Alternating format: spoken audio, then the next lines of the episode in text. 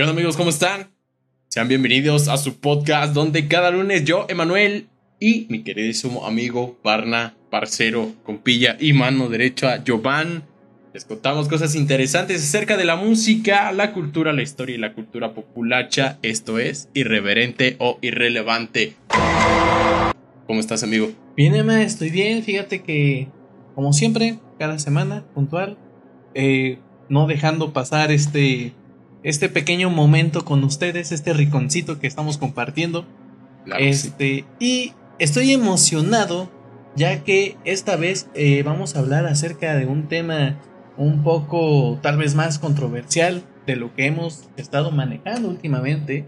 Un poco más serio, ya que también vamos a manejar temas un poquito, mm, no sé si decir oscuros, O algo muy darks. algo muy darks dentro de la eh, mente y del psique humano.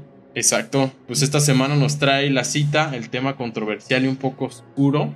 Así que, pues sí pedimos discreción para los oyentes menores de 13 años, ya que esta semana hablamos de sociópatas. o psicópata. Entonces, eh, aquí hay una situación muy importante.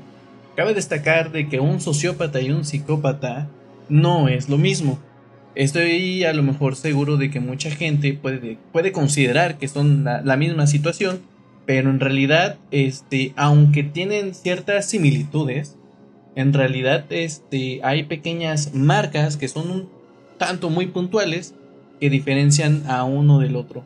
El cómo a lo mejor se van desarrollando, cómo, este, cómo van haciendo sus, sus planes, sus Su, su movimientos. transcurso, su transcurso de la vida, qué fue lo que hace que tomen ese tipo de decisiones. Exactamente. Pues vamos a ir desmenuzando poco a poco y poniendo sus comparativas y así borrar esas falsas ideas de lo que tiene la gente Sí. hasta el momento. Es que mira, el, sobre todo el cine. Así el es. cine siempre ha encasillado a un psicópata o a un sociópata como, como exactamente lo mismo. Y siempre lo manejan como una especie de mente maestra, como de un ser diabólico, quizás. hasta solitario que se esconde y nada más sale a, hacer fechorías. El cine Hollywood, los, el- los medios que también hacen este tipo de cosas. Sí. Por decir, vemos muchos ejemplos en el cine Hollywood reciente. En este caso, el, el Joker de Joaquín Phoenix. Ah, tal vez podría ser, entre comillas, de los más eh, famosos o recientes que ha habido últimamente, ya que ahí perfectamente se maneja una situación que la gente comenta, bueno, es el Joker de Joaquín Phoenix, ¿es un psicópata o es un sociópata? Exacto. ¿No? Y de igual manera con muchísimas otros tipos de películas, ahí tienes la de Cannibal con Hannibal Lecter, Ah, Hannibal Lecter. ¿y ¿Cómo se llama? El Resplandor, güey. con- Tenemos El Resplandor, que precisamente ahí este habla acerca de la locura de un hombre cuando estaba en, en un hotel. En el hotel. Entonces, como esos, hay, hay muchísimos, muchísimos ejemplos. La serie de Dexter, güey. La serie de Dexter, así es. Bueno, no, el, el niño genio no. No, no, no, la del, eh, la del vato que se la pasaba ahí acuchillando a las personas. Ajá, que exacto. salía, ¿era en, ¿era en FX? Yo la vi en TV Azteca porque hashtag la humildad es primero. Claro, claro, pero. creo que salía en FX. Sí. Pues mira, amigo. Esto acerca de la sociopatía. Vamos a, a plantearlo primero. ¿Qué nos dice la definición en sí misma, güey? Claro. La definición dice que un sociópata es la persona que padece sociopatía. Vaya la redundancia. Sí, tiene, tiene sentido para mí. Sí, ¿no? Pero es una patología de tipo psicológico que provoca un comportamiento caracterizado por la impulsividad, la hostilidad y el desarrollo de conductas antisociales. La sociopatía es catalogada como un trastorno de la personalidad. Hoy en día es conocida como el desorden de la personalidad antisocial o también TPA. Ujú, Ok. Fíjate que prácticamente, como lo que me estás comentando, creo que pueden llegar a existir muchísimos casos de sociópatas. Literalmente creo que fácil podemos conocer a una sola persona, todos, Exacto. que es un sociópata, pero obviamente no se ha, mm, digamos que mostrado el diagnóstico como para decir, ¿sabes qué? Fulanito de tal es, es considerado, tiene trastornos de, de psicopatía. Así es. ¿no? Es Por- algo que muy fácil cualquier persona puede adquirir. Sí, puede de- y y esto puede detectarse o diagnosticarse a partir de los 18 años de edad. Aunque sus primeros síntomas van desarrollándose desde la adolescencia. Es decir, en ese cambio de hormonas que le, contamos a- le contestamos a la jefita, como que en esa etapa estamos como más a la defensiva con todos. Creo que hasta el mismo nombre es muy claro, ¿no? Sociópata. O sea, Sí, es una situación que se va desarrollando a través de lo de, eh, del- del- de su camino dentro de la sociedad, Así es. ¿no? Los hombres son más propensos a padecer sociopatía que las mujeres. Sí, los hombres estamos. Aunque dicen que las mujeres están locas, nosotros creo que estamos más locos, güey. Es, es, es, eh, bueno, es debatible, ¿no? Es debatible. Como tal, es una enfermedad crónica, güey.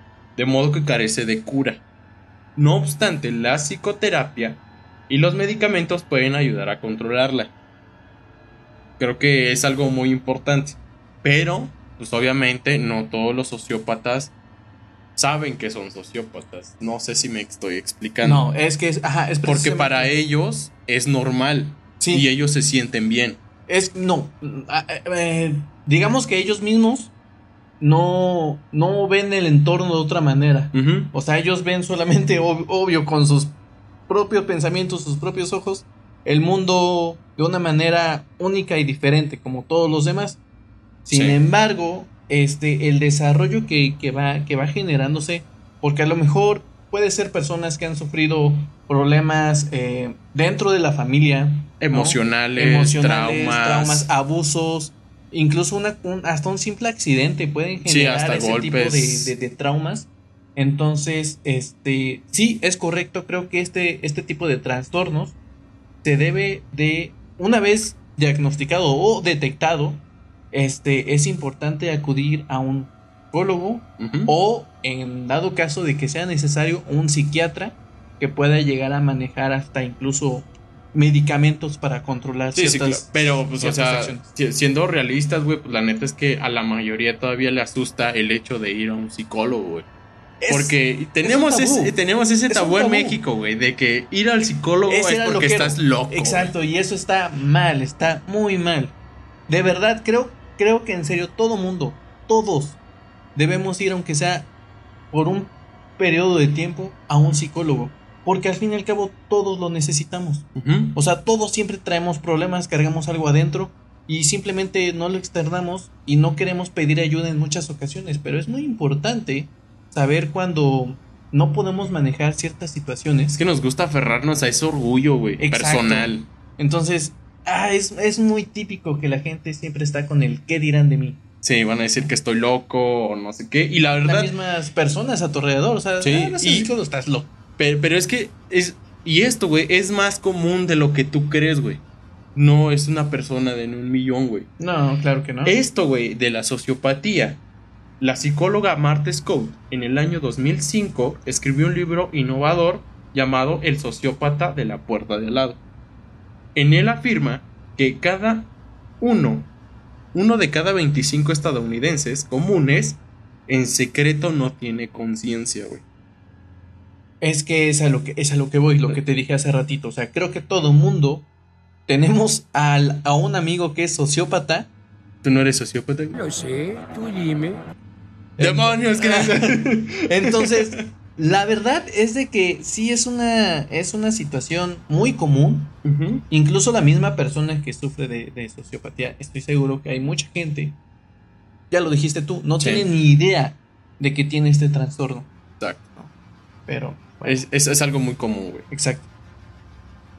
En fin, eh, aquí quiero destacar una situación de que, pues, ¿qué viene siendo la sociopatía y la psicopatía, no?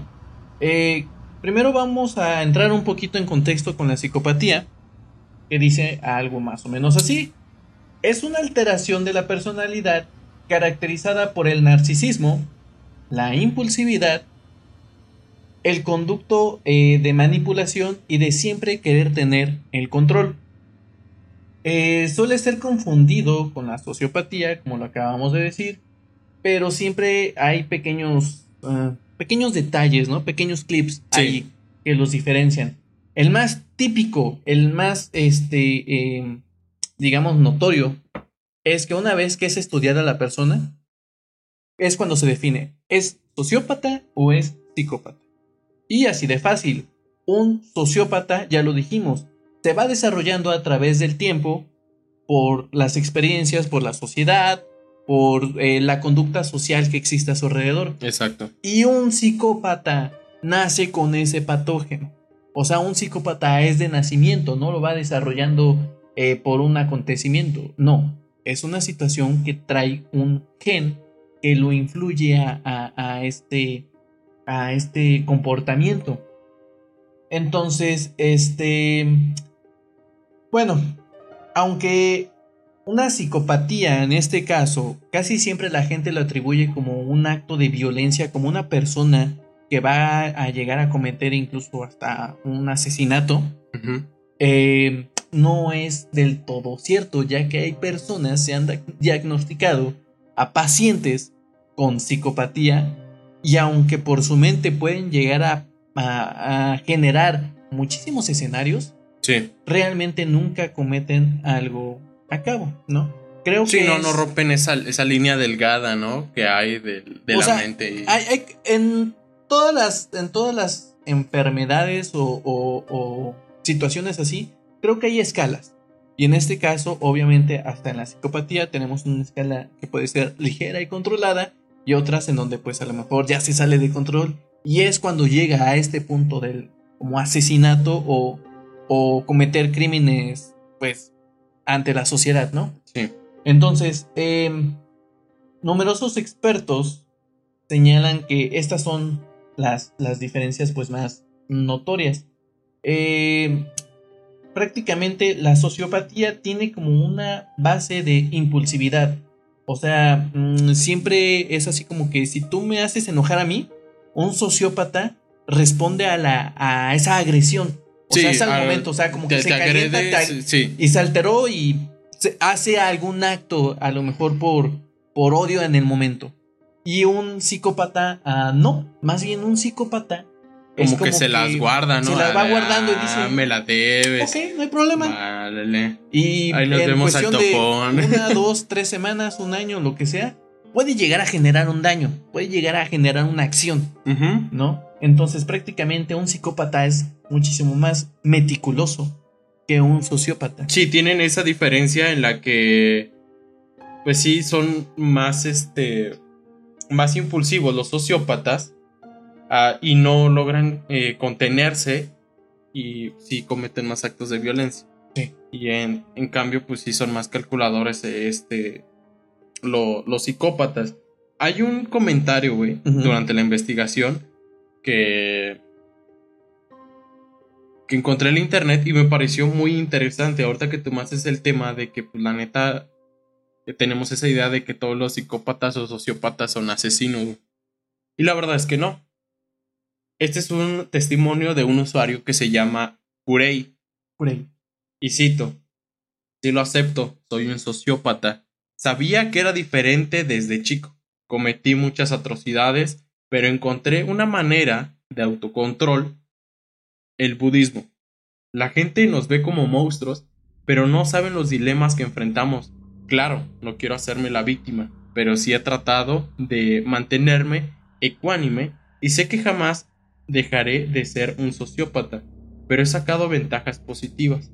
Tengo un buen trabajo y soy entre productivo, pero el budismo es lo que me mantiene en control. Lastimosamente busqué ayuda psicológica antes, pero hasta el día de hoy no hay tratamientos que me dejen en paz.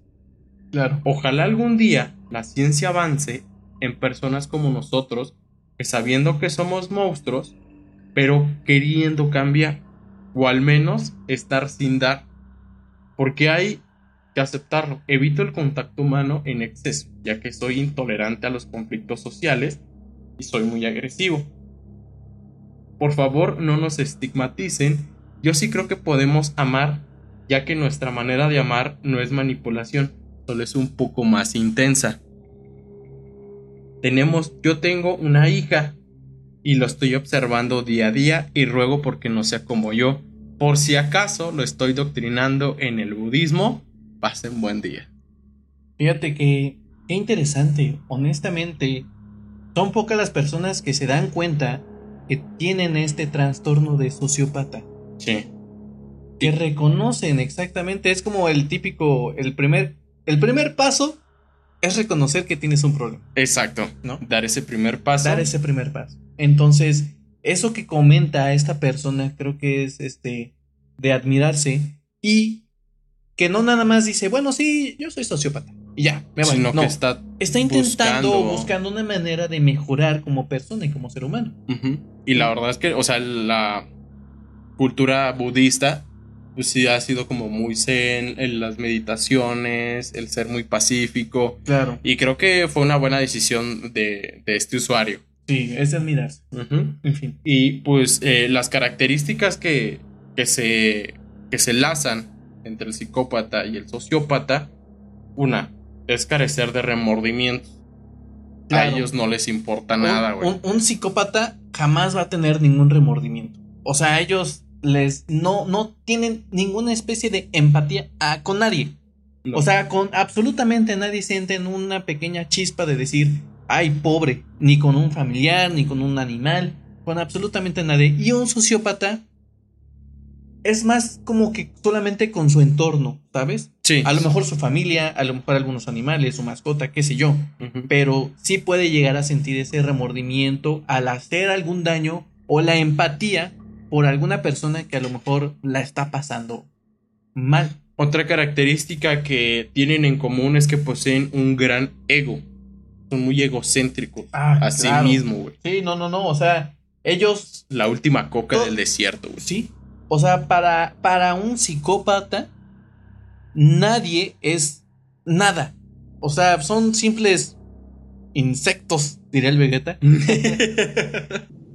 Solo son unos insectos. ¡Ay, no solo me robó las células, también mis diálogos! O sea, son absolutamente nada. Ellos son superiores en todo aspecto. Ujú. Y otro, otro también, eh, que estos, esto es, es complejo, porque es una estrategia muy importante, que miran fijamente a los ojos. Te miran a los ojos para intimidarte, hacerte sentir incómodo. Es que mira, te voy a decir que un, un psicópata maneja una situación intimidante, ya lo dijiste tú, pero a la vez tienen una, una especie de carisma. O sea que no, no, Es- es no te das cuenta qué, qué es lo que está pasando por Es, que es complicada la mirada. Por decir, Tiene- tenemos el ejemplo de Hollywood, que lo interpretó muy bien, el de American Psycho. Como en la escena final, cómo se te queda viendo. No es una. te- alguien te puede mirar a los ojos y es porque está hablando contigo y lo ves de una manera. Normal, Normal, ¿no? Y es que es hasta, hasta es una personalidad encantadora. En realidad. Pero pues ya lo dijiste tú, en American Psycho, pues, este O sea, sí dices darle la mirada. loquísimo este men. Eh, también, otra característica es que no aprenden de las experiencias. Pues no, ellos literalmente, como no tienen ninguna especie de remordimiento o arrepentimiento, Ujú. te podría decir que ellos hacen lo que quieren cuando quieren. Exacto. Y obviamente, pues la más particular entre todas es que les gusta controlar y mantener todo siempre Claro, quieren siempre bajo tener control. el control. Ajá. O sea, son, ya, ya lo dijimos, son controladores, son compulsivos. O sea, son muy meticulosos. O sea, no dejan o tratan de no dejar hilos sueltos. Entonces, este, obviamente, sí es un poquito, a lo mejor más difícil encontrar a una persona con este trastorno. Pero este, pero, lo, lo cagado, güey, es que, o sea, normalmente en la sociedad los encuentras siempre en puestos altos o que son muy trabajadores, güey. Pero sí, es que como te comento, por lo o sea, mismo que son pasan, pasan muy posesivos. Sí, exactamente. Tienen una, una facilidad de controlar a lo que, lo que sucede a su alrededor. ¿no? Tanto masas como, eh, como cualquier tipo de, de em- empresa, quizá pueden llegar a manejar mucho personal. Pues es que, o sea, también las empresas multinivel, para no decir este. Una pirámide. Pero. Pues sí, sí, normalmente siempre los encuentras así. Los creadores de sectas, güey, que son muy populares. Exactamente. Este, no sé si has escuchado recientemente de Ricardo Ponce. Que tal vez en un futuro hagamos un video específico para él. No, cuéntame. Eh, te das de cuenta que hace como. Es un, un coaching. Lo, lo denomina así. Ok, sí. Y este. Trae mujeres del extranjero, güey. Y abusa de ellas. Porque él dice que las va a limpiar y las va a sanar con su aparato. Reproductor. Exacto. Vaya, es un. Es un ojete, güey. Es un ojete. Es un ojete, güey. O sea. Y, pero la, la gente le cree, güey.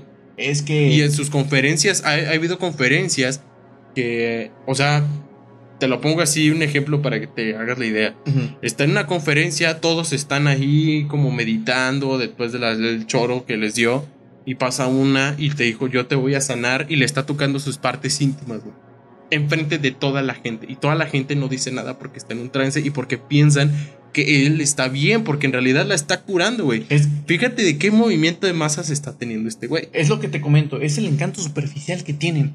O sea, saben cómo controlar a las personas, saben qué palabras exactamente pueden utilizar y qué es lo que sucede. Así ya lo dijiste, pueden llegar a crear sectas porque tienen mucha, mucha, mucha personalidad y la gente los sigue sin siquiera titubear ni dudar.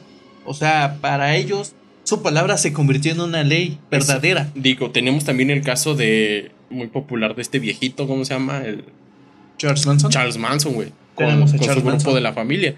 Y las mujeres que estaban ahí, eh, porque en realidad Querían estar ahí. querían estar ahí. o sea, realmente se podría decir que amaban a Manson.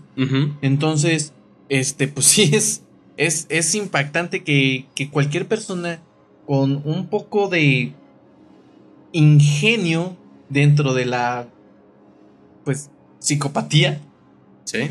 pueda llegar a ser eh, tanto. Una sola persona puede llegar a manipular a tanto. También hay un claro ejemplo, tenemos a Adolf Hitler.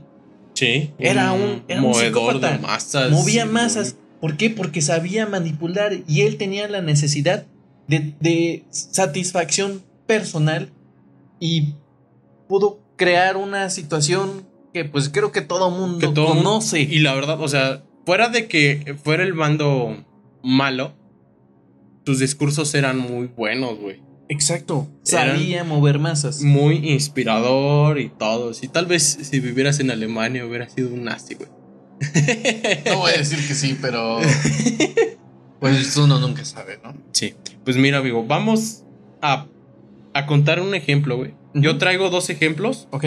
de sociópatas muy populares en la historia de... Pues bien, eh, vamos a empezar, güey, con casos reales de sociópatas y psicópatas. En este caso yo traigo una historia de John Wayne Gacy. o bien eh, el payaso Pogo. El payaso Pogo, güey. Este que dio la inspiración a la película It Sí, sí, sí, claro. o Eso para los Méxicos mágicos, donde todos teníamos miedo de ir al bañarse porque te podían jalar las patas de la coladera, güey. Por culpa de Pogo, o en este caso It, porque pues, ahí fue donde se hizo famoso como que el miedo a los payasos. Exacto. Eh, Pogo vivía en Des Plains, Illinois. Era de ascendencia polaca y danesa. En su infancia sufrió obesidad. Estaba muy unido a sus dos hermanas y a su madre, quien cariñosamente le llamaba Ja. ¿Johnny? Ja. Johnny. Pero era castigado frecuentemente por su padre, un alcohólico que abusaba físicamente de la familia y solía castigarle pegándole a cinturonazos, güey. Ah, o sea, era de los de mano dura. Sí, Claro, pues es que así es como se corregía en ese entonces. Pues sí, pero recuerda que también estamos hablando de que eran los 60 y pues su padre también abusaba físicamente de la mano. Ah, chale, no, entonces ya no está cool.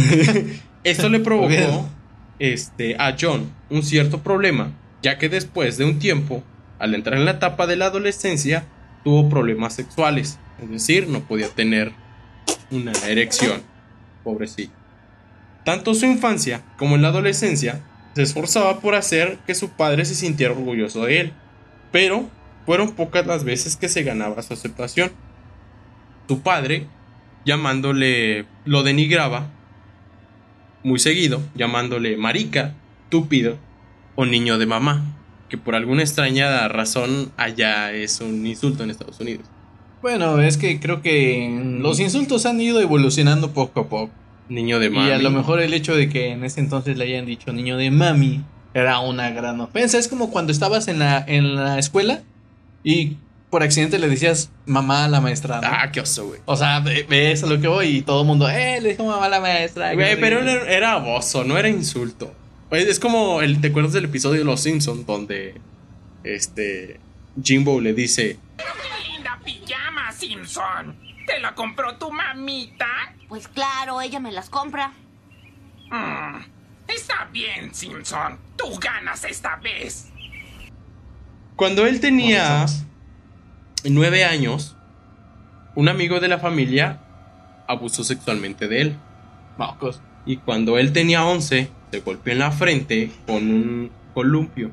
Y eso dio consecuencia a que se le formara un coágulo de sangre en el cerebro. Fue accidental, ¿verdad? Sí, fue accidental. Sí, al menos que dijo, ah, odio mi vida.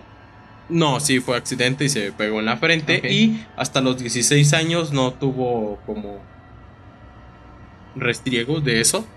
Hasta que comenzó a sufrir desmayos, güey. O sea, pasaron cinco años para poder tener una especie de repercusión ante el acto. Exacto. Entonces sí pasaron años. Obviamente el papá pues decía, ay, ese vato ridículo, dramático. Porque pues ya sabes cómo Sí, es o sea, de por sí me estás diciendo que de niño lo me le daba su zape de los jueves. Sí, Pues exacto. ahora cuando estaba más grande, imagínate, o sea. Su infancia fue muy difícil de este payaso. Era un triste payaso. Ah, me la ganaste. También estaba pensando, payaso. José José, por cierto. Creció, se volvió hombre y en 1978 fue ganador al premio del hombre del año de su ciudad. Ah, o sea, era el amigo de todos los niños. Era amigable en realidad. Exacto. ¿no? Fue también ganador de Cámara de Comercio Junior y por separado también se... En ese mismo año, güey, se tomó una foto con Rosalind Carter, Ok. que fue la primera dama de la... O sea, la esposa del expresidente Jimmy Carter, güey. A ese punto llegó de ser ese güey. O sea, realmente era una persona que generó mucha confianza ante la sociedad. Confianza, trabajador, porque en los trabajos que él entraba empezaba desde abajo y siempre escalaba. Entonces, entretenía a los niños como payasos en sus fiestas de cumpleaños. O sea, todavía es- se ofrecía para eso. Sí, él, él lo hacía gratis porque le gustaban eh, Mm. estar felices a los niños. Yo pensé que a eso se dedicaba. No, güey. Eh, tuvo varios empleos. Creo que en su momento, cuando llegó ahí, era constructor, tenía una constructora de casa. La gente lo adoraba. Lo que no sabían por qué lo ocultaba tan hábilmente era también un sociópata. Uno de los sociópatas más famosos que jamás haya caminado sobre la tierra, güey. El 22 de diciembre de 1978, ese mismo año, pero en diciembre, Gacy acudió a sus abogados y confesó sus crímenes. Declaró haber asesinado por primera vez en enero de 1972 cuando al clavar el cuchillo en el cuerpo de un joven y ver cómo la sangre brotaba del cuerpo, sintió una sensación de excitación y esto comenzó a gustarle. O sea, me estás tratando de decir, uno, que nadie, nadie lo entregó. Él solo se entregó a las autoridades. Sí, o él sea, llegó y dijo, hice todo esto y recordemos que también pues siempre tuvo problemas sexuales. Claro, y es lo, lo otro que iba a comentar. O sea, en realidad él encontraba la satisfacción sexual. Y podía, ah, so- solo así podía tener una erección. Ah, o sea, sí pudo tener una erección después de eso, no nada más era puro así como placer, o sea, sí le ayudaba. Sí, le ayudaba. Vaya. Pero él nunca, eh, o sea, nunca como que les hacía más. O sea, nada más como El, el asesinar era su, su placer su sexual. placer. Ajá. Nada más. También confesó haber matado a más de 33 individuos e indicó la ubicación de 28 de los cuerpos a la policía. Estos estaban enterrados en su propiedad mayoría de ellos en el espacio subterráneo de la casa. eh, y las otras cinco víctimas, dijo, las había arrojado al cercano río de Des Plains. Ok, Todas las hizo en su sótano y dijo, órale, ahí cabe. Pero imagínate qué tamaño tiene que tener todo el cuarto para enterrar 28 cuerpos. Pues unos empalmados de otro, ¿no? Digo, ya. Sí, bien fosa común. Exacto. Pues bueno, eh, fue ejecutado por la inyección letal el 10 de mayo de 1994. Y sus últimas palabras, que revelan su personalidad y no de su arrepentimiento por sus crímenes, fueron, y cito, Matarme no hará regresar a ninguna de las víctimas. El Estado me está asesinando. Nunca sabrán dónde están los otros. Uf, qué fuerte. O sea, todavía a último momento dijo, me chingué más. O sea, y no les voy a decir dónde me está. habrán tronado, pero yo troné más. Sí, meses después encontraron otros cinco cadáveres, güey, en la casa de su abuela, güey. Y obviamente se lo adjudicaron, era más que obvio, pero Pero ya estaba muerto. sí, no inventes. O sea, sí es una situación canija, ¿eh? Sí, uno de los mayores sociópatas Me- que ha existido. Me llama la atención que en, en cierto punto pareciese que sí mostró un tanto de arrepentimiento quizá. Porque el hecho de que se haya ido él a entregar, sin más ni más. Como que ya se había aburrido, tal vez, de ah, bueno, todo sí es eso. probable. Es probable, digo, no podemos poner palabras en su boca, pero recordando las características que dimos al principio de, del, del video, Claro. eh, fue. Se comportó de forma muy dura o cruel. Tuvo esa dura infancia, güey. Tuvo esa. ¿Cómo se le puede decir? Estaba reprimido sexualmente también. También, muy importante. Este. eh, su muestra de. Tenía una muestra de encanto superficial muy buena. Tenía. Pues estos. Que no aprendió de la experiencia, güey. Porque siguió asesinando una y otra vez. Vaya. Curioso. Sí. Curioso. Este, bueno, tenemos un caso en el cual este es un personaje que me pareció fascinante. Su nombre es Ted Bundy. Eh, Theodore Bundy nació en Vermont en 1946. Fue criado por sus abuelos pensando que su mamá era su hermana, ya que su madre era una mujer bastante joven, de tan solo 22 años de edad. Y como su familia, Aquí pasa mucho en México, güey. ¿eh? imagínate, pues, si hubiera nacido en México hubiera sido diferente, ¿no? Era sí. más casual. Sí. Pero bueno, en ese entonces, pues obvio, el entorno en el que él se manejaba o sus abuelos se manejaban eran muy religiosos. Entonces la comunidad obviamente lo veía como un acto pues, no de Dios, vamos a decirlo así. Mm, Ok. Y por eso fue que optaron decir, ¿sabes qué? Pues eh, ellos como sus abuelos le habían dicho, no, sí, es nuestro hijo. Y Sí, es- o sea, ¿cómo puedes tener a, a tu. a una de tus hijas si tiene un hijo, si no se ha casado Exacto. o no tiene papá? Sí, sí, sí, sí, sí, sí, es correcto. Entonces, eh, esta, esta persona, Ted Bundy, era una persona muy inteligente. De hecho, este siempre fue elogiado en el colegio, ya que a sus 26 años obtuvo su primera licenciatura en psicología en la Universidad de Washington. Era psicólogo. Entonces, imagínate, era una, era una persona que me parece que tenía un IQ aproximado de 146. En Era realidad, inteligente el vato. Está por encima del promedio. Es una persona inteligente, considerado ya. Este también fue aceptado en la escuela de Derecho en la Universidad de Utah y hasta recibió una carta de recomendación del gobernador de Washington en aquel entonces. O sea, era, un- era considerado una persona Un tipazo, le dijo este güey, muy chido. Sí. Era, era un, un genial este men. Eh, antes de comenzar a asesinar, perpetuó una serie de, mm, digamos, hurtos, ¿no? A casas o a comercios.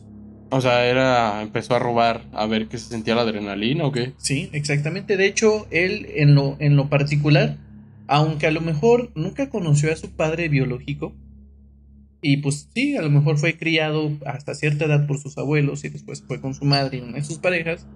eh, nunca tuvo una infancia como perturbadora. En realidad, este, no, no sufrió como maltratos, no sufrió como abusos, ni nada por el estilo. Ok. ¿no? Entonces, eh, el 4 de enero de 1974, entró en el cuarto de una universitaria llamada Johnny Lenz, de tan solo 18 años de edad. Se comenta que la golpeó con una palanca metálica y la violó con la pata de una de las camas. O sea, él no se. Con una pata, Con güey. una pata de una de las bases de la cama. Tronó una de las, de las, de las bases y la empezó a violar con una mesa. Entonces, al día siguiente, la chica fue hallada muy malherida. Obviamente, pues. este, Sí, con traumas y todo el pedo, afortunadamente, digamos, afortunadamente, entre comillas, pues sobrevivió a, a esta situación, aunque sí sufrió un daño cerebral por eh, el El golpe que recibió güey. por la pala. Y obviamente fue un daño permanente. En este entonces, apenas Bundy ya tenía 27 años. Ya sabía. Ya, había, ya había terminado su, su licenciatura. Y simple y sencillamente encontró como una especie de placer al realizar este acto. Después, eh, a los 27 días, ni siquiera dejó pasar un mes ni mucho tiempo. O sea, fue muy, Muy corto. Muy en corto la situación. Atacó a una estudiante de psicología de la Universidad de Washington. Esta chica se llamaba Linda Han Hailey. Tan solo tenía 21 años de edad. Se comenta que Bundy entra a su dormitorio, la dejó inconsciente con un golpe y la sacó de la escuela. En ese momento nadie había notado la ausencia de la joven hasta el día siguiente. Y la policía nunca como que encontró una similitud entre el primer acto y lo que le había sucedido a esta chica. Fue así como que Güey, pero. casual, ¿no? Es, es muy casual de que esto suceda en las universidades aquí en Washington. Digo, se. Es que antes sí éramos machistas, se fue con el novio. Exactamente. Ay, Dios mío. Entonces, los restos de Linda Han fueron descubiertos eh, en una montaña cercana. Ahí en el cerro, que Sí. está atrás de la, de la universidad. La, la fue a tirar, la fue a tirar al cerro. Entonces, eh, a partir de estos actos, como que comienza, como, como, que- como empieza a, a- a- cometer una serie de asesinatos en serie. O sea, y cada vez un tanto más elaborados, ¿no? ¿Por qué? Durante 1974 desaparecieron varias universitarias y madres jóvenes. La policía ahora sí había generado una investigación que contaba con varias descripciones acerca de un hombre que solicitaba ayuda a las chicas ya que tenía problemas para hacer prender su bochito. Ah, sí, que tenía un bocho y que se hacía de. Ayúdame, ayúdame. Exactamente. Y siempre se hacía como el típico niño eh, bueno, nerd, se podría decir.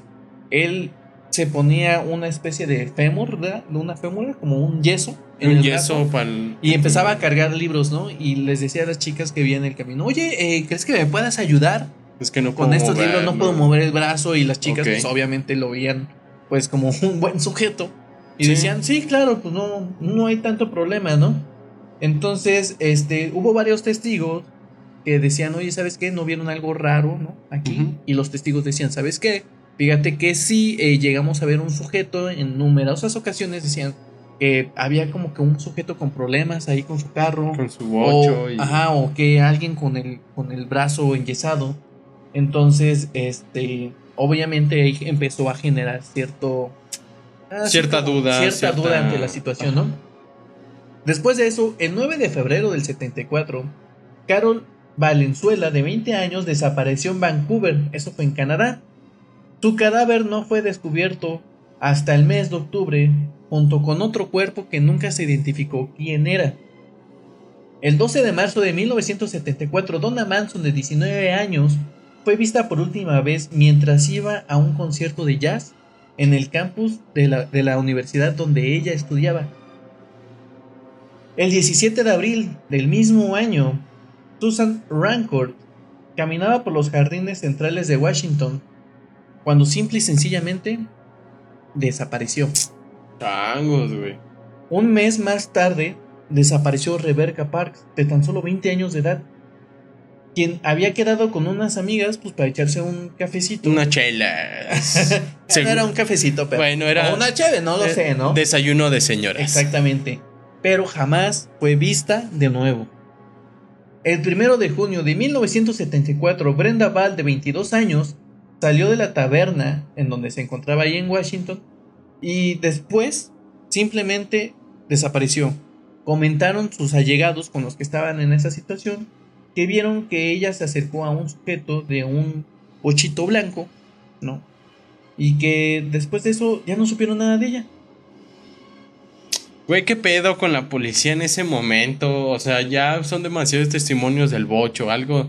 No sé si era muy pinche común tener un bocho blanco en aquel entonces que. De un Eh. chingazo. Bocho blanco. Ok. no, así va el juego, ¿no? Sí, sí, sí, pero era amarillo. Ah, es amarillo, Ah, perdón, güey. sí. Continúa. Bueno, este. Entonces, generó muchos, muchísimos asesinatos. Eh, sobre todo también en, en Washington, en, en Utah. Este. desde- en Utah, fíjate que ahí como que empezó a generar un modos, modo operandi un poco diferente. Ya que era un poquito más eh, especial en, en la manera en la que se iba manejando. Ya es donde empezaban a sospechar de él, ¿no? Cuando se muda a Utah. Exactamente, de hecho aquí ya él empieza a utilizar disfraces, ¿no? Que se empieza a poner que lentes de, de, de- de sol o que gafas, gafas así normales. Como Superman, ¿no? Güey, Superman, Clark Kent. No mames. No, pero también se ponía pues bigotes falsos, se dejaba crecer de repente la barba o se ponía barbas falsas. Güey, tú me reconocerías con barba sin barba, güey. Bueno, no es como que me crezca una del leñador, ¿verdad? Pero. No, pero pues, bueno, era, era en ese Eran los entonces un- 70s. Un, maestro del, del disfraz. Entonces, eh, en fin, prácticamente empezó a generar asesinatos no nada más a mujeres eh, de 18, 20, 22 años. sino Era ya- como ya ese, esa edad, ¿no? Universitaria, pues sí, del y- 20 y, a y después 24. empezó a, a- a- con mujeres más jóvenes. De hecho, el 2 de octubre del 74 asesinó a una chica de tan solo 16 años cuando se acercaba a una tienda cerca de un barricillo por ahí y pues su cuerpo pues nunca fue, fue hallado. Todos estos actos que te he estado comentando, ¿qué sucede?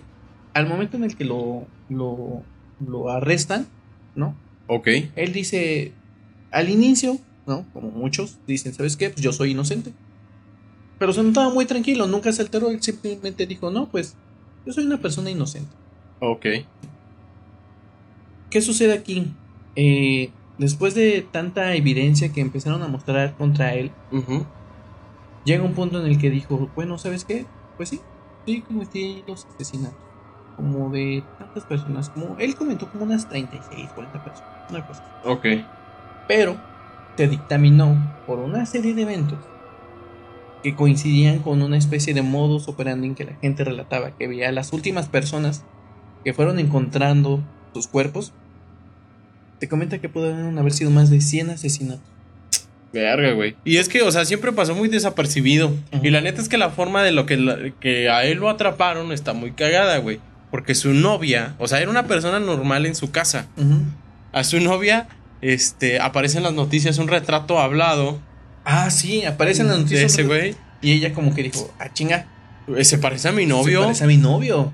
Entonces... Y lo denunció, ¿no? Así de. Creo que mi novio se parece, pero las primeras veces lo ignoraron porque eran los 70 y quién le hacía caso a las mujeres. No estoy siendo misógino, estoy pero diciendo es la- acontecimios históricos. Sí, la, la verdad que en ese entonces. La, la primera vez la ignoraron, güey, y ya después, como la segunda, ya le hicieron caso y dijo, oye, como que sí. Ujú. Y le dijo, no, es que mi novio también tiene un bocho blanco. Y Sí. ya fue cuando empezaron a. a empezar a hilar la situación. Ujú. De hecho, eh, los últimos crímenes que generaron su arresto fue prácticamente eh, por una eh, fraternidad. La fraternidad era la Chi Omega de la Universidad de Florida.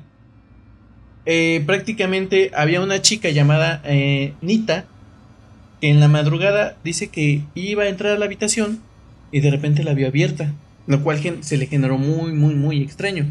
Entonces ella comenta que al momento en el que como que entra, intenta esconderse un poco, ya que alcanza a percibir a una persona que trae una especie de gabardina y una gorra y unas gafas.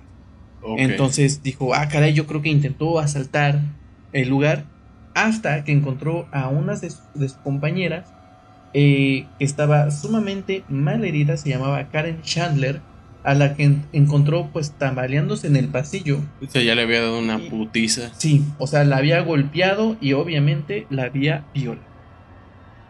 Ah, Entonces, este, después de tanto asesinato tan brutal que cometió este Ted. este Ted, Teddy, pues bueno, eh, me estaban incriminando y pues prácticamente eh, lo captura. Como te comento, después de tiempo, durante su sesión terapéutica con la, con la psicóloga del lugar, primero hicieron un estudio y aquí me gustaría empezar a leerles un poquito más la situación. Bueno, no, antes de que, de que empieces, estuvo bien cagado, güey, porque ese güey no despidió a los abogados.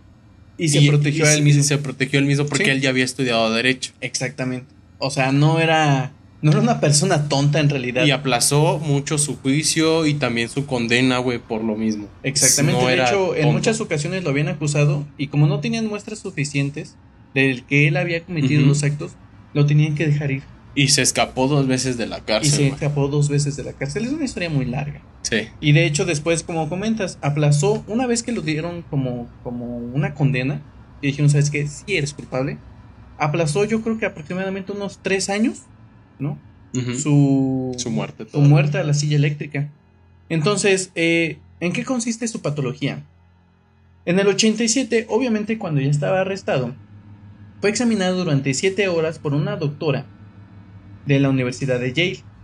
Lo diagnosticó como un maniático depresivo, cuyos delitos ocurrían normalmente durante los episodios depresivos. ¿ah? O sea, a él lo consideraban como una persona que Que le daba ansiedad. Que le daba ansiedad. Y ya por eso podía matar. Exactamente, que estaba eh, como que no dentro de todas sus facultades mentales, que no tienen la culpa de sus actos, que no los podía controlar, según esto.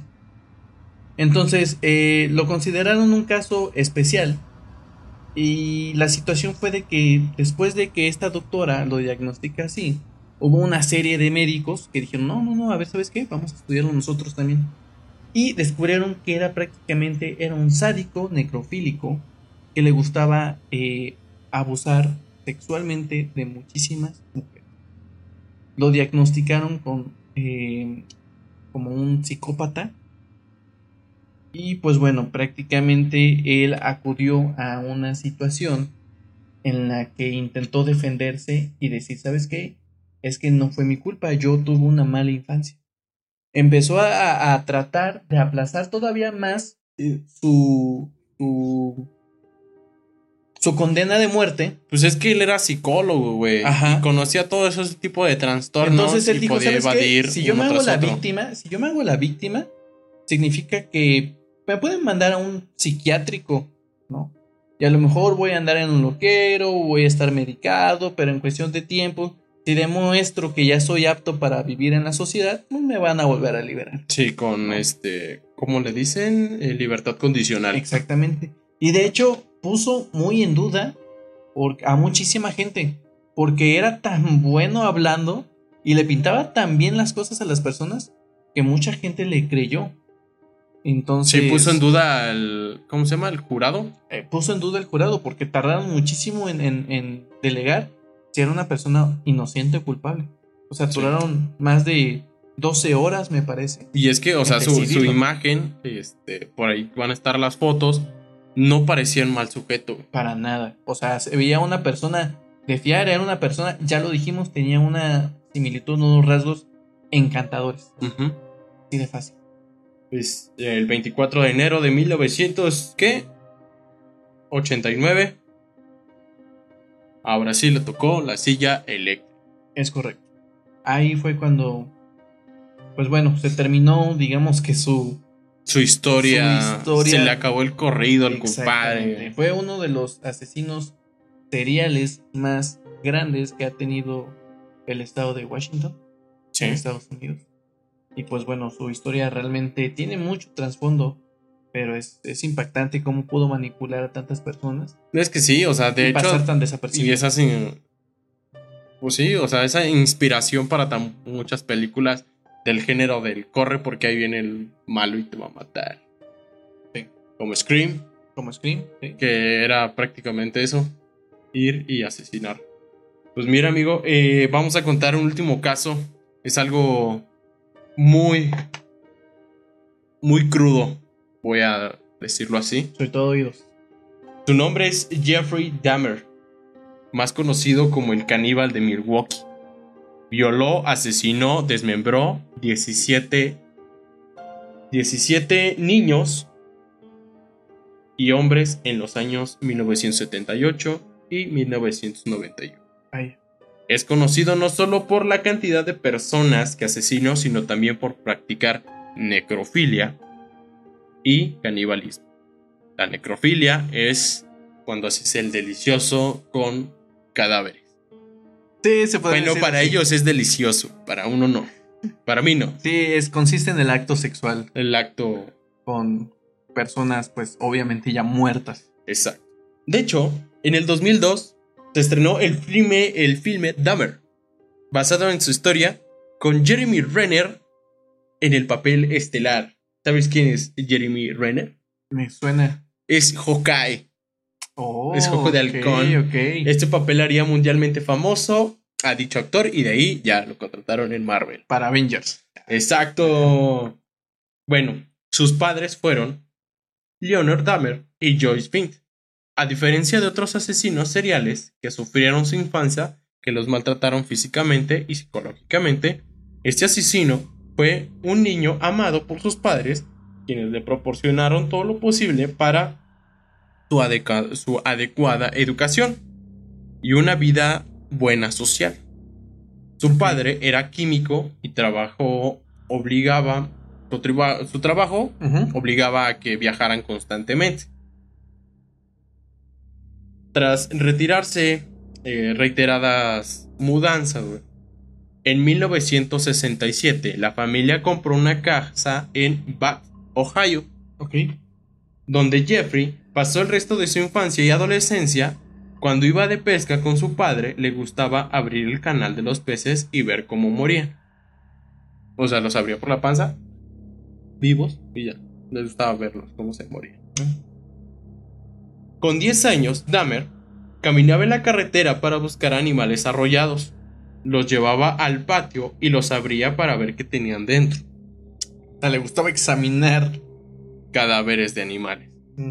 Tenía, de hecho, también este, muchos insectos en formol Para que se conservaran. para ¿no? que se conservaran ahí. Y en la secundaria, Dahmer era algo extraño e inadaptado.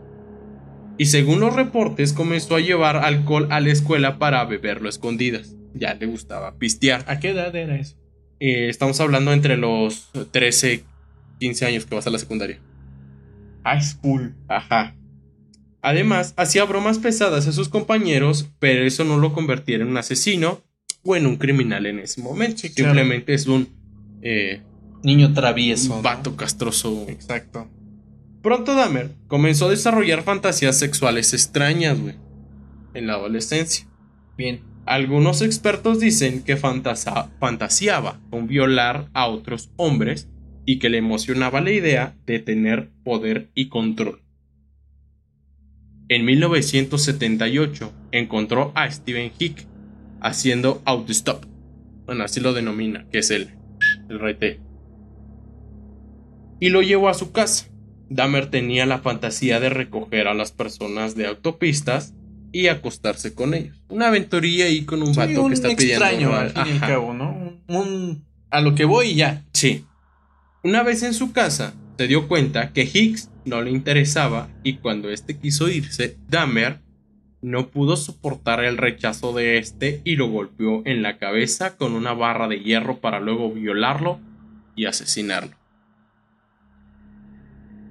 Luego lo desmembró y lo puso en bolsas de plástico y las metió en su coche para ir al vertedero y tirarlas. Ok. A medio camino, la policía lo detuvo por conducir demasiado rápido. Le preguntaron por las bolsas que llevaba en el asiento trasero. Y Dahmer contestó que era basura. Obviamente era El cuerpo desmembrado. el cuerpo desmembrado y no era un vato que fuera sospechoso. Así que, pues lo, eh, lo Dieron de pasaron. alto. Ajá. y ya, dale. Obviamente, pues le hicieron el alcoholímetro, le pusieron su multa porque ya andaba pedillo Ajá. de que andaba tomando con este sujeto. Y ya, lo dejaron ir. Volvió a su casa con los restos del cadáver, los llevó al sótano, exceptuando la cabeza con la cual se subió al baño del segundo piso, la lavó y la, apoyó en el suelo y le hizo el delicioso. Por el ojo, por la boca, por. No tengo idea, no es como que la haya lados. preguntado. Solamente decía eso. Pues quién sabe, se masturbaron con ella, él se masturbó con ella. Posteriormente la volvió a llevar con el resto del cuerpo y la guardó. Las partes del cadáver. Las partes del cadáver eran una tubería. En una tubería de la casa, o sea, las guardaba ahí. Después de abandonar la universidad y volver del ejército, desenterró los restos, destruyó los huesos y los esparció en la maleza. En su momento pasa este suceso, Ujú. su, su papá se divorcia Vale. y su papá lo convence de que fuera a entrar a la universidad, no después por seguir de pedo, se lo corrieron. Y ya después le dijo, no, pues ya métete al ejército. Ese güey va y se mete. ¿Y qué crees que pasa? Pues también lo corren por andar echando peda. Le gustaba el alcohol. Sí, bastante. Entonces ya cuando regresó, pues ya, obviamente sacó todo esto. Y ya, bueno, ya, ya no me sirve. Ujú. Tras su primer asesinato se sintió culpable y asustado. Intentó reprimir sus deseos sexuales homicidas acudiendo a la iglesia, dejando el alcohol y manteniéndose en estado de celibato, o sea, castidad, como de voto de... Sí, sí, sí, voto de celibato. ¿Cómo le dicen aquí? Jurado. Ok. ¿Qué pedo con esos güeyes que van a jurar pero no pistear? Mm, Son gente creyente, no voy a juzgarlos. No, pues es que, es que tienen problemas. O sea, Sí. yo creo que, como dijimos, el primer paso es admitir que tienes el problema y, Y creo que ellos lo... creo que ellos dijeron, ¿sabes qué? Mejor hasta ahí. Vivió hace un tiempo, lo que explica que pasara casi 10 años hasta su siguiente crimen. Dahmer, con el tiempo, pensó que podía intentar satisfacer algunos de sus deseos sin hacerse, sin hacerle daño a nadie. Me la llevo relax. Pero volvió a beber y empezó a frecuentar lugares de ambiente gay. O sea, realmente el, el alcohol era lo que le provocaba ese comportamiento tan errático. No, o sea, era, era una persona homosexual, o sea, era más que obvio. Sí, obviamente. Pero el hecho de, de beber alcohol yo creo que era como que el, el empujón, El que empujón. necesitaba, porque ya eso, ya todo eso ya lo traía. Sí, Pero era el empujón que necesitaba para cometer cualquier tipo de acto. Exacto. Entonces, en 1986 fue detenido por ex- exhibicionismo público. Poco antes había querido desenterrar a un joven muerto hace unos días para profanar su cuerpo. Dijo, bueno, no, puedo, no voy a matar a nadie, pero sí puedo agarrar a alguien ya muerto. Todavía sigue calientito. Durante sus años de matanza se dirigía a bares de ambiente gay de la ciudad donde residía, buscaba chicos jóvenes y de buena apariencia física, entablaba conversación y les ofrecía venir a mi casa, a su casa. O sea, si les aventaba el chorillo, vente, vamos a ver pelis, este, Tengo Netflix. tengo Netflix, ¿no? Y pues ahí el encanto de Dahmer hacía que los chicos no se negaran y fueran a su apartamento por su propia libertad. Un- Una vez ahí los drogaba, mataba y cortaba Mantenía sexo con los cuerpos una vez muertos. Algunas partes las conservaba en la nevera, otros en el congelador y otras simplemente se las comía. Buena parte de sus cuerpos y extremidades las introducía en un bidón con ácido para que se descompusieran. Pues sí, ¿no? Pues sí, ya agarraba un tambo y pues órale. Eh, durante su estancia en la cárcel, Dahmer se acercó a la religión. Fue bautizado y sus acciones fueron disciplinas, fueron... Ya se quiso redimir. ya cuando Sí, lo dijo, ¿sabes vato. Ya, la palabra de Dios. Porque Dios todo lo perdona. En prisión fue atacado por un recluso que bien le propinó una puñalada a la que sobrevivió. Pero el 29 de noviembre de 1994, otro interno, quien, sabía, quien se hacía llamar Cristo, lo mató con un golpe en la cabeza con un tubo de metal, donde Dahmer murió camino al hospital. Curiosamente, todos, la mayoría de los asesinatos que él hizo eran personas de color. Pero entonces significa que de igual manera era con las personas con las que se acostaba. Sí, o sea, no se acostaba, primero los mataba antes de acostarse. O sea, pero, ajá, o sea, le gustaba el sexo gay interracial Exacto. y este. Y. Y necrofílico. Y necrofílico, al fin y al cabo, él lo que quería en una de sus asesinatos a un sujeto lo drogó, lo puso en la cama y le empezó a hacer un hoyo en la cabeza. Le, le echó ácido, pero el vato se escapa porque ese güey fue por más chelas. Entonces se escapa y está todo noqueado con su agujerote. ¿Cómo crees? O sea, Y con su, o sea, todo noqueado, desnudo. La- lo- los vecinos le hablan a la policía. Llega la policía y le dice: No, no, no, no, es que es mi amante. Solamente que, que está muy borracho.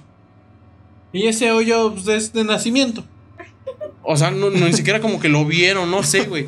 Y ya fueron, lo dejaron al negro, güey. Lo pusieron, perdón la palabra, pero es verdad. Palabra con nene.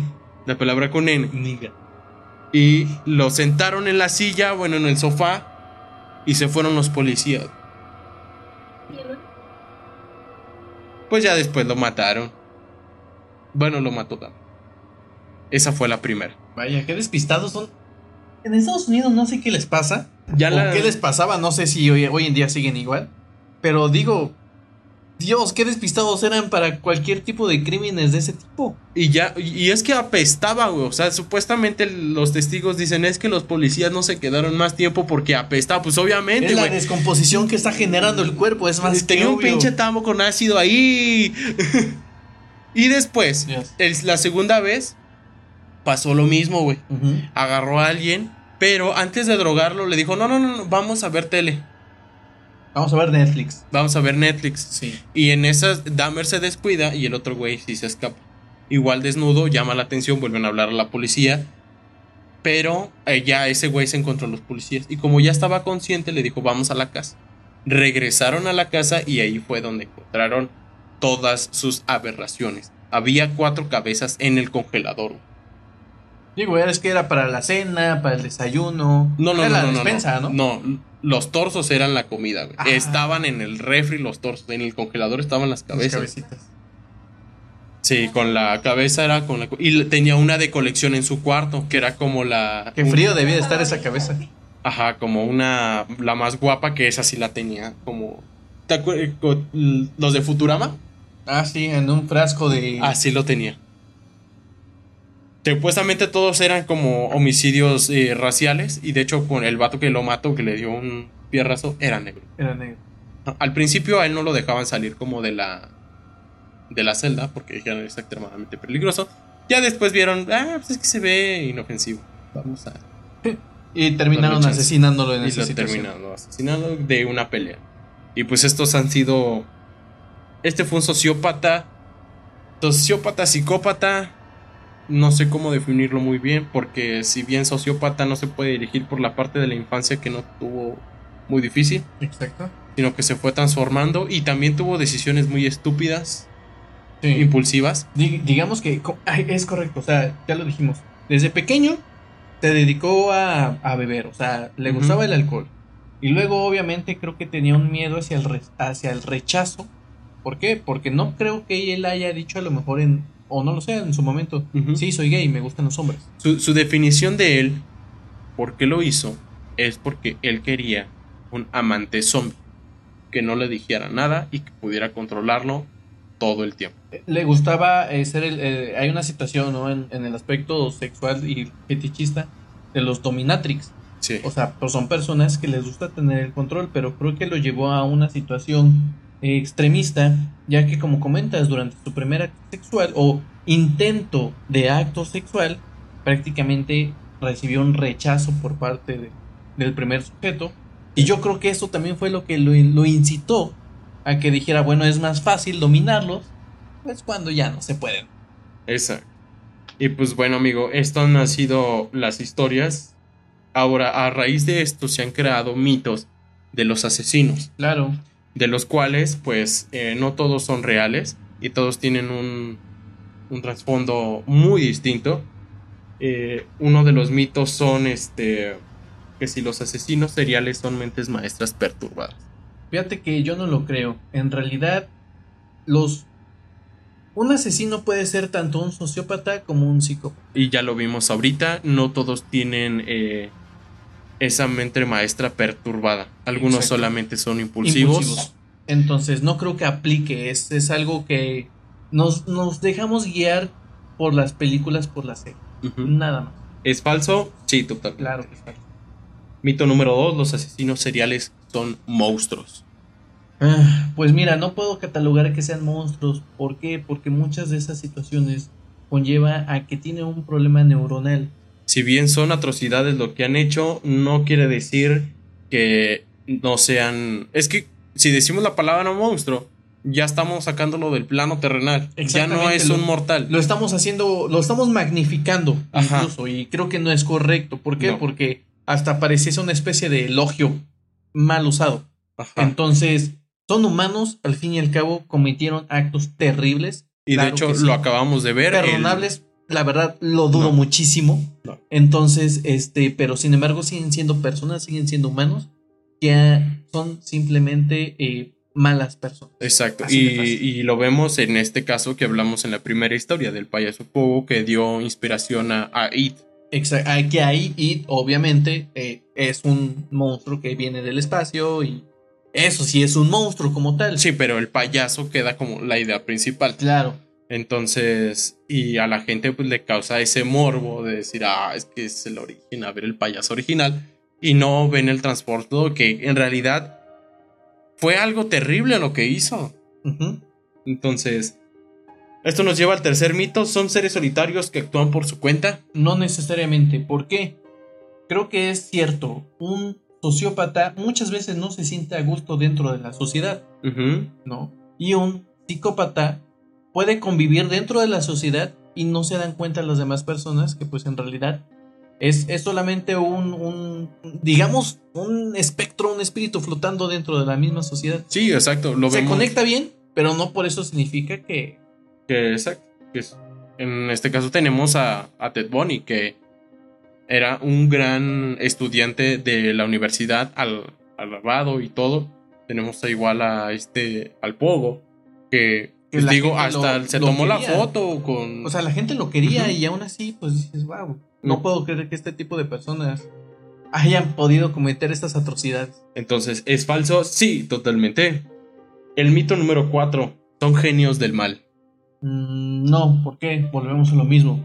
Un psicópata sí puede llegar a ser muy eh, muy puntual con sus actos y un sociópata pues no son más impulsivos entonces ese es el claro ejemplo Tienen ese impulso como eh, lo que acabamos de ver, que Ambos este podri- güey caníbal, que pues, era nada más por su placer y porque quería controlar a alguien, pero no lo hacía de una forma perfecta. Digo, tenía un tambo en su sala con un ácido. exactamente no era que lo pensara mucho en realidad Sí, no. Entonces, totalmente falso estos cuatro mitos. ¿Qué te ha parecido este podcast, güey?